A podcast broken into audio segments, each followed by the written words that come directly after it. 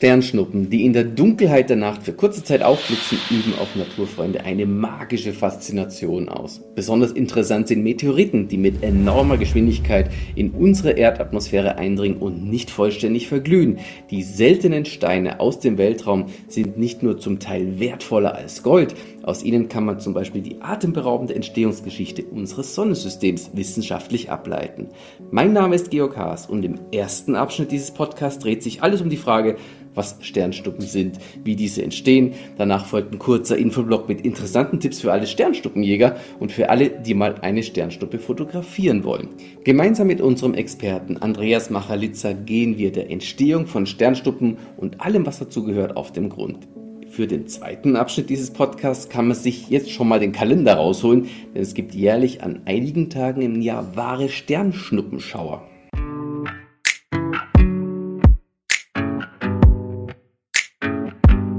Jetzt freue ich mich sehr auf das Gespräch mit meinem Kollegen Andreas Machalitzer. Wir nennen ihn alle hier in der Redaktion liebevoll den Astro Andi. Und Astro Andi hat ja eine enorme Faszination für den Weltraum und liebt alles, was sich außerhalb unseres Planeten befindet. Und entsprechend ähm, die erste Frage an Andreas. Was fasziniert dich denn eigentlich so sehr am Blick zu den Sternen und an den Sternschnuppen? Ja, hallo Georg. Ähm, wenn ich mal wirklich an einem richtig dunklen Ort ähm, in den Sternenhimmel blicke, also raus aus der Stadt und dann diese Tausenden von Sternen sehe und das matt leuchtende Band der Milchstraße betrachte, dann stelle ich mir eigentlich eher die Gegenfrage, wie kann man davon nicht fasziniert sein? Diese vielen Milliarden kleinen Lichtpunkte und diese unvorstellbaren Größen, ähm, für die selbst ja Licht Jahre und Jahrzehnte und Jahrhunderte braucht, um sie zu überwinden. Man muss sich das mal vorstellen. Durchmesser der Milchstraße 100.000 Lichtjahre. Der Andromeda-Nebel ist zweieinhalb Millionen Lichtjahre entfernt. Also das sind für uns Menschen so unfassbare Dimensionen, dass man irgendwie zugleich erschrocken, ehrfürchtig und fasziniert ist. Und ich finde den Sternenhimmel einfach ein riesengroßes, grandioses Naturschauspiel. Und im Prinzip sind es Sternschnuppen natürlich auch. Sie sind ein wunderbares Naturschauspiel. Und da kommt ja auch noch so ein bisschen der Überraschungseffekt hinzu. Wir können ja im Sternenhimmel wirklich vieles exakt berechnen, wann es den nächsten Vollmond gibt, wann es die nächste Sonnenfinsternis gibt. Sternschnuppen kann man zwar auch ähm, einigermaßen berechnen, wann es ähm, gute Chancen gibt, welche zu sehen. Aber da gibt's eben doch noch einige Überraschungen. Mal gibt's auch besonders helle, mal so richtig helle Feuerkugeln zum Beispiel. Also da kann man durchaus auch noch positiv überrascht werden. ähm, was sind denn eigentlich Sternschnuppen und wie entstehen sie? Sternschnuppen sind äh, jedenfalls keine Sterne, die vom Himmel fallen. Diese Leuchtspuren am Nachthimmel, ja mal mehr, mal weniger hell und mal mehr, mal weniger schnell, das sind kleine Partikel aus dem Weltall, die auf unsere Erdatmosphäre treffen und hier verglühen durch die Reibung an den Luftmolekülen der Erdatmosphäre. Physikalisch genauer gesagt kann man sagen, diese kleinen Teilchen aus dem All ionisieren die Luftmoleküle und was wir dann als Sternschnuppe sehen, das ist das sogenannte Rekombinationsleuchten, also ionisierte Moleküle kehren wieder in den Ausgangszustand zurück und senden dann Photonen, Lichtteilchen aus und die sehen wir eben als Sternschnuppen und wir brauchen also für so eine Sternschnuppe ein kleines Steinchen aus dem All und vor allem unsere Erdatmosphäre. Der Mond zum Beispiel hat keine Atmosphäre, da gibt es auch keine Sternschnuppen. Sehr interessant. Das irgendwie erinnert mich das fast so ein bisschen auch an das Polarlicht, wo ja auch die genau. Ionosphäre eine gewisse Rolle spielt. Richtig. Da spielt sich alles bei uns in der Erdatmosphäre ab. Ja, spannend. Auf jeden Fall ähm, bin ich über drei Begriffe gestolpert, die man wahrscheinlich irgendwie doch ähm, nicht durcheinander werfen sollte, aber man vielleicht doch leicht durcheinander bringt. Das ist einerseits der Meteoroid mit D geschrieben, der Meteor und der Meteorit. Andi, also unser Astro Andi weiß ja sicherlich am allerbesten, das auseinanderzuhalten. Was ist denn da eigentlich was? Ja, ist nicht ganz einfach. Die Begriffe kann man schnell mal durcheinander werfen. Ich versuche es mal äh, auseinanderzuhalten. Zum einen die Meteoroiden. Das sind die Kleinkörper im All, wenige Millimeter bis teilweise ein Meter groß.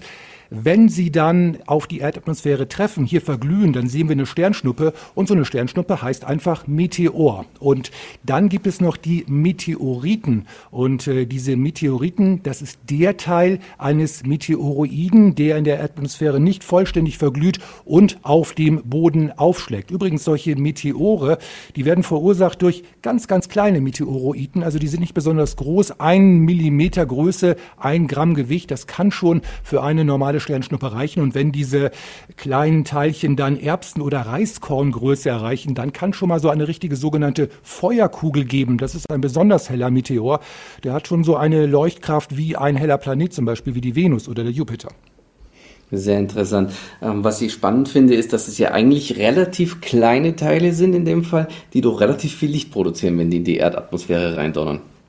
Ja, das ist richtig. Also wie gesagt, die äh, Teilchen sind da wirklich Millimeter groß und wenn sie ein bisschen größer werden und dann verglühen, dann äh, werden die Leuchterscheinungen eben noch besonders kräftig und besonders hell sein. Hängt übrigens auch so ein bisschen vom Material ab. Wenn es besonders weiches Material ist, Gestein, dann äh, ist es eher so, dass die Leuchterscheinung noch heller werden kann. So ähm, kleine Eisenteilchen, äh, Eisenmeteoroiden, äh, die verglühen dann nicht so in einen so hellen Schein und dann hängt es auch noch so ein bisschen ab, in welcher, in welchem Winkel Winkel sie auf die Erdatmosphäre treffen. Es gibt sogenannte Earthgrazer, also die wirklich parallel zur Erdatmosphäre verlaufen und dann so ein richtig helles und langes Leuchten bringen. Also das sind dann ganz besonders schöne Objekte. Wahnsinn, ja, toll.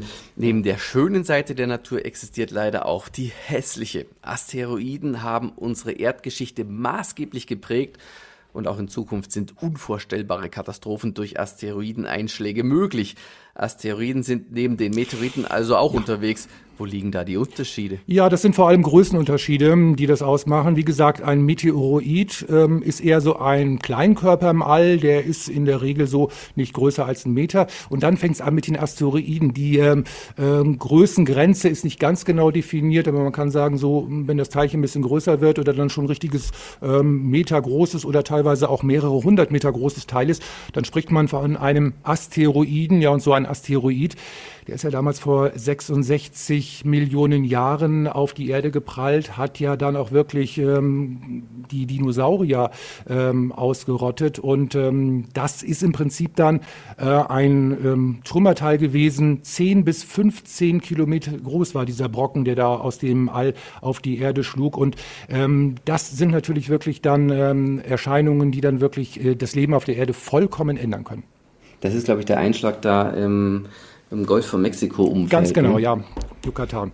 Dieser gewaltige Einschlag vor 66 Millionen Jahren hat ja dazu geführt, dass die Dinosaurier ausgestorben sind durch die Folgen der globalen Abkühlung damals.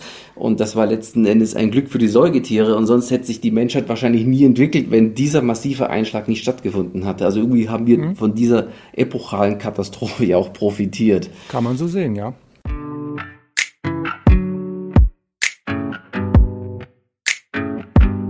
Eine sehr interessante Frage ähm, ist ja auch jetzt mal für alle, die Meteoritenfans sind oder die mal so ein Steinchen in den Händen gehalten haben, das Meteorit ist ja einiges wert. Da gibt es ja ganz unterschiedliche Sorten und ich habe eingangs gesagt, einige Steine sind ja sogar mehr wert als Gold. Mhm, ja, das ist äh, richtig. Man kann sagen, weil sie wirklich äh, so selten sind und eben außerirdisches Material äh, bieten. Und das ist eine ganz spannende Geschichte. Und ähm, das ist natürlich für Sammler und für Liebhaber von solchen Steinchen natürlich dann auch so, dass die da gerne mal ein bisschen Geld auf den Tisch blättern.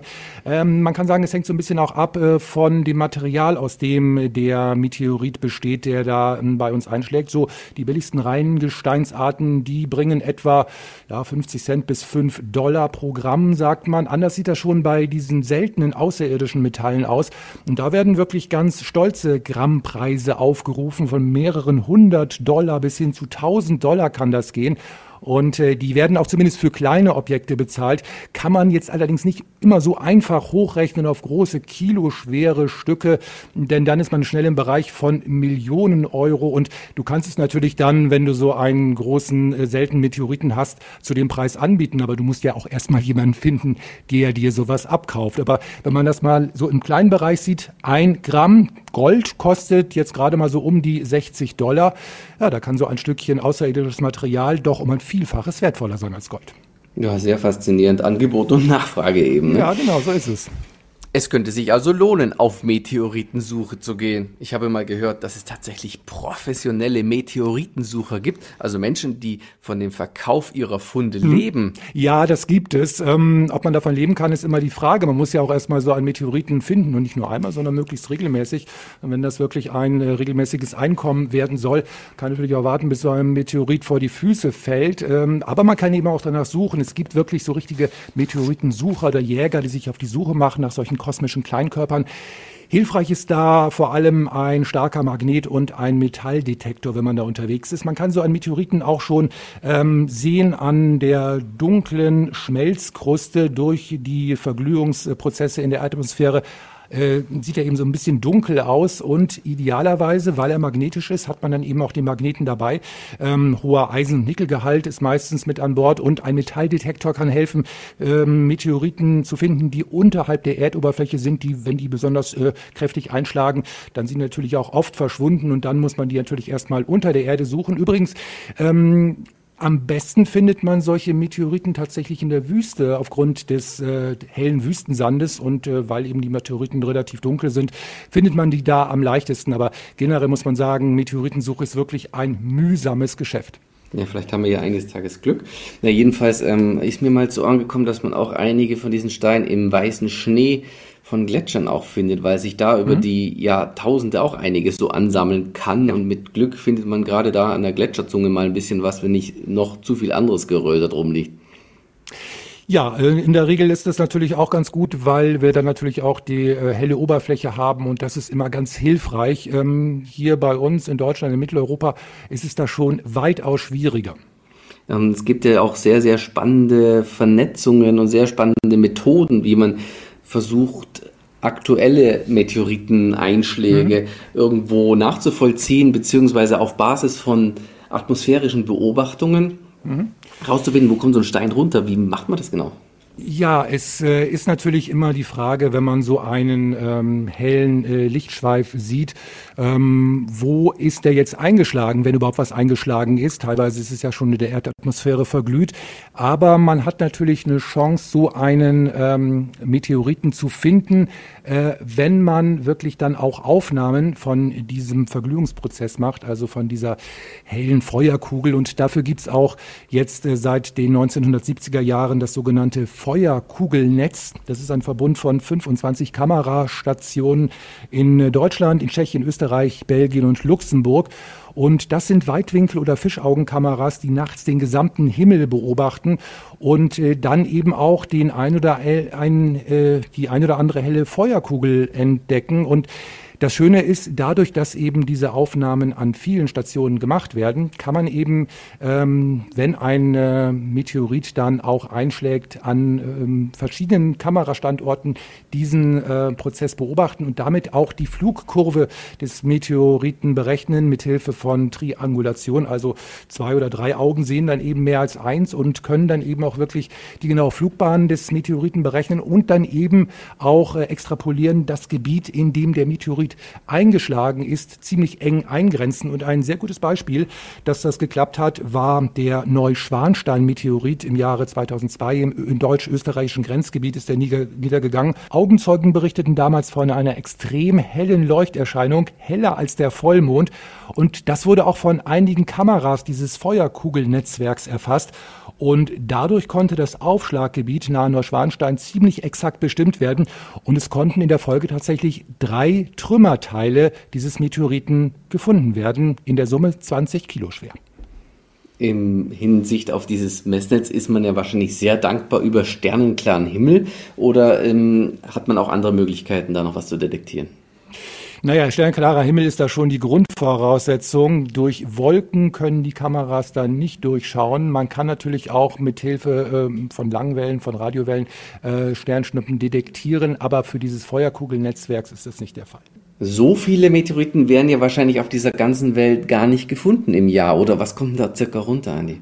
Ja, wirklich, Meteoritenfunde sind relativ selten. Man kommt über die letzten Jahrzehnte gemittelt auf etwa sechs bis sieben Fälle pro Jahr weltweit. Also es wird längst nicht zu jedem Ereignis ein Meteorit auch gefunden. Eine große Anzahl der Meteoriten fällt auch ins Meer oder in unbesiedelte Gebiete und bleibt damit natürlich unentdeckt. Also eine absolute Rarität, deshalb sind sie eben auch so wertvoll und teuer, wenn man eben die richtigen davon findet. Wie alt sind denn eigentlich diese Steine und wo kommen diese her? Das ist das Spannende. Diese Meteoriten sind ja praktisch steinalt und äh, sie sind so alt wie unser Sonnensystem. Die Meteoriten enthalten das älteste Material, das überhaupt in unserem Sonnensystem zu finden ist und sie führen uns damit in die Entstehungszeit des Sonnensystems zurück und wir können einiges über die damalige Zusammensetzung, über die Staub- und Partikelwolke erzählen und erfahren, auch sehr sicher damals auch Sonne und Planeten gebildet haben. Und wenn man dieses Ursprungsmaterial mit irdischen Steinen zum Beispiel vergleicht, kann man damit auch etwas über die geologische Entwicklung auf der Erde herausfinden. Und tatsächlich, das Alter des Sonnensystems ist über Meteoriten bestimmt worden und viereinhalb Milliarden Jahre, das ist das Ergebnis dabei. Also ähm, so alt ist auch tatsächlich dieses Material, was da eben aus dem All auf die Erde fällt. Und das Schöne ist ja, dass man die Untersuchung wirklich dann hier auf der Erde machen kann, weil eben diese Objekte aus dem All zu uns kommen. Wahnsinnig spannend, finde ich klasse. Also äh, du hast ja vorher noch erzählt, ähm, dass also im Jahr so circa sechs bis sieben Meteoriten nur gefunden werden auf diesem ganzen Planeten, also im Jahr. Und äh, zusätzlich kommt aber jetzt noch einiges auf uns hereingestürzt, mhm. sage ich mal, was in der Atmosphäre komplett verglüht. Also einiges an Material ja. kommt hier unten gar nicht an oder wird zumindest ähm, verglüht in der Atmosphäre mhm. und da kommt so ein bisschen Staub und Aerosol an. Was genau. ist denn genau. das mengenmäßig? Was muss man sich da vorstellen? Ja, diese Meteoriten ist wirklich nur ein kleiner Teil dessen, was da wirklich auf uns hereinkommt äh, im Laufe eines Tages. Das sind wirklich Millionen, Milliarden von Teilchen, vor allem mikroskopisch kleine Teilchen, die mit bloßem Auge gar nicht sichtbar sind. Die verglühen auch gar nicht so richtig in der Atmosphäre, weil sie so langsam nach unten zu Boden rieseln. Und das summiert sich pro Tag schon, man kann sagen, schätzungsweise so auf gute 100 Tonnen. Und dazu kommen ja auch noch die etwas größeren Teile, Sternschnuppenüberreste, Bruchstücke, die nicht in der Atmosphäre verglühen. Und da kommt locker eine dreistellige, vielleicht sogar eine knapp vierstellige Tonnenzahl zusammen. Übrigens zum Vergleich, der Eiffelturm in Paris, der wiegt ungefähr 10.000 Tonnen. Also das ist eine Summe, die an kosmischem Staub so im Laufe von einigen Tagen oder Wochen bei uns immerhin ankommt. Und diese Aerosole, das sind ja auch Kondensationskerne für Wolken- und Niederschlagsprozesse in der Atmosphäre, spielen also auch fürs Wetter eine gewisse Rolle. Mhm, interessant, ja. Da macht man sich Sorgen, wenn man äh, in der Woche so das ein oder andere Gramm zunimmt und die Erde nimmt tatsächlich da einige Tonnen immer wieder auf. Ne? Die ist ja auch insgesamt ein bisschen schwerer. genau.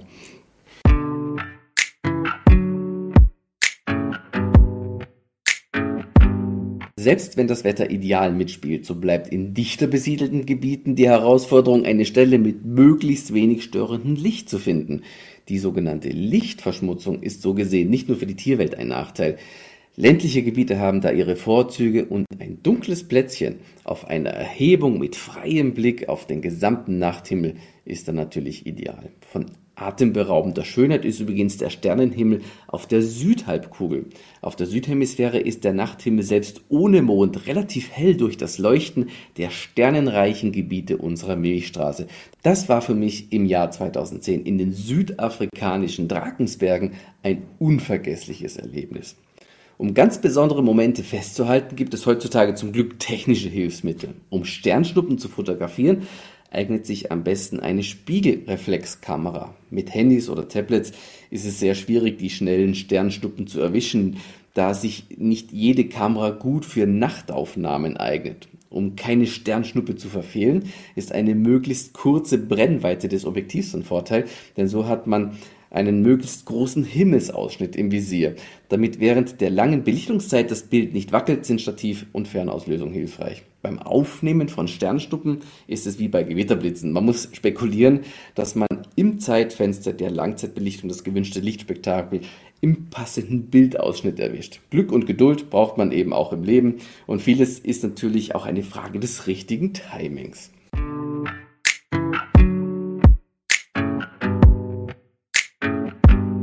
Ja, lieber Astro Andi, Timing ist alles im Leben und äh, irgendwie ist ja auch Geschwindigkeit Weg durch Zeit.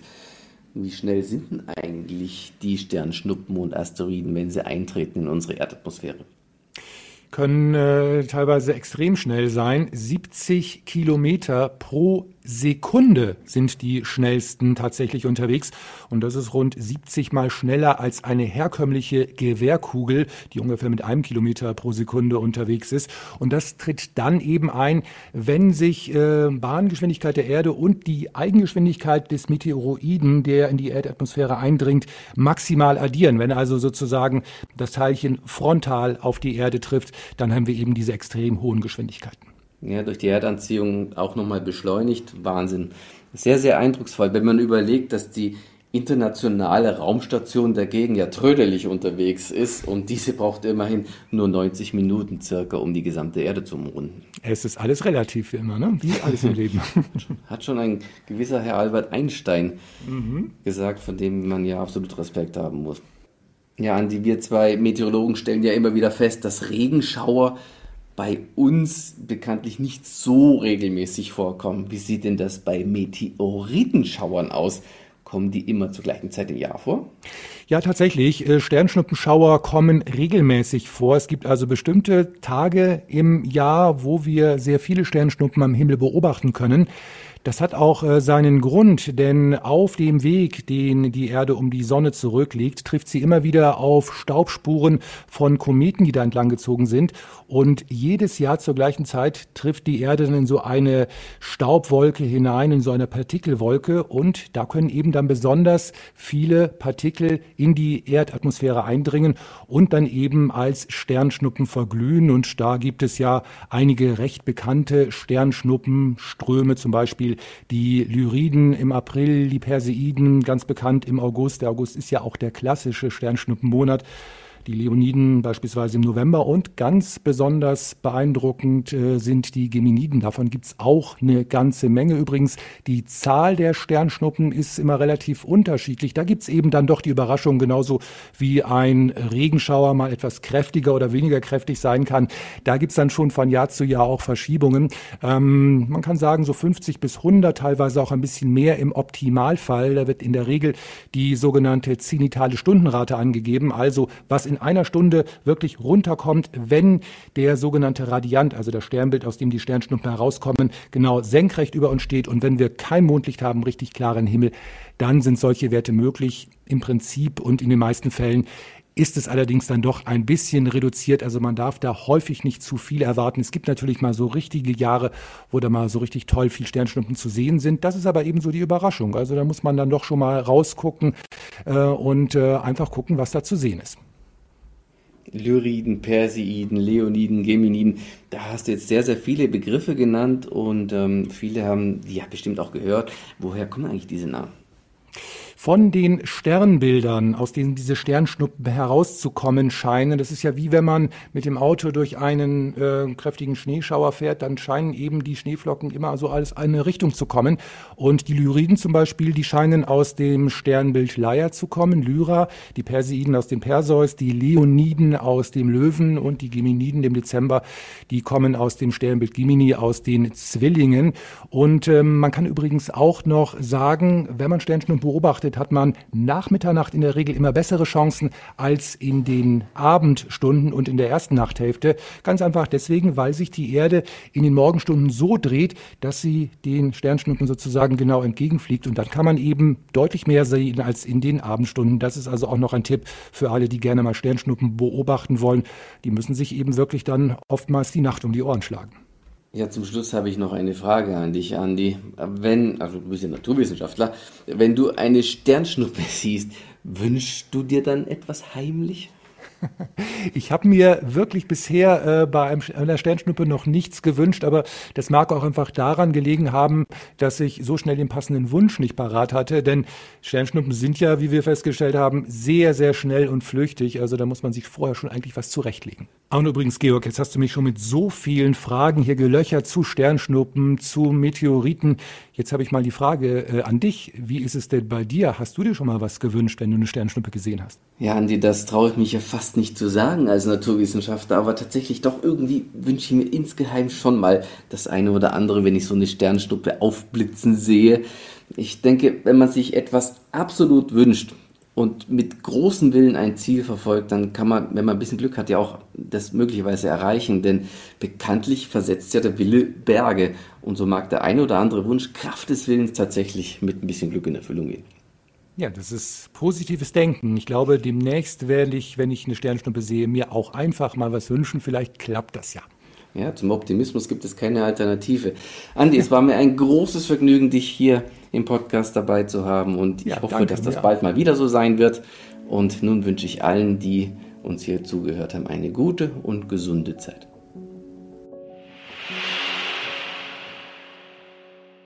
Unser Wettercom-Podcast erscheint wöchentlich. Jeden Samstag gibt es eine neue Folge auf YouTube, Spotify, iTunes, Deezer und vielen weiteren Podcast-Plattformen. Mit hochkarätigen Experten an meiner Seite werden alle möglichen Themen rund um Wetter und Klima tiefgreifend beleuchtet. Am besten sofort abonnieren, um keine Folge zu verpassen.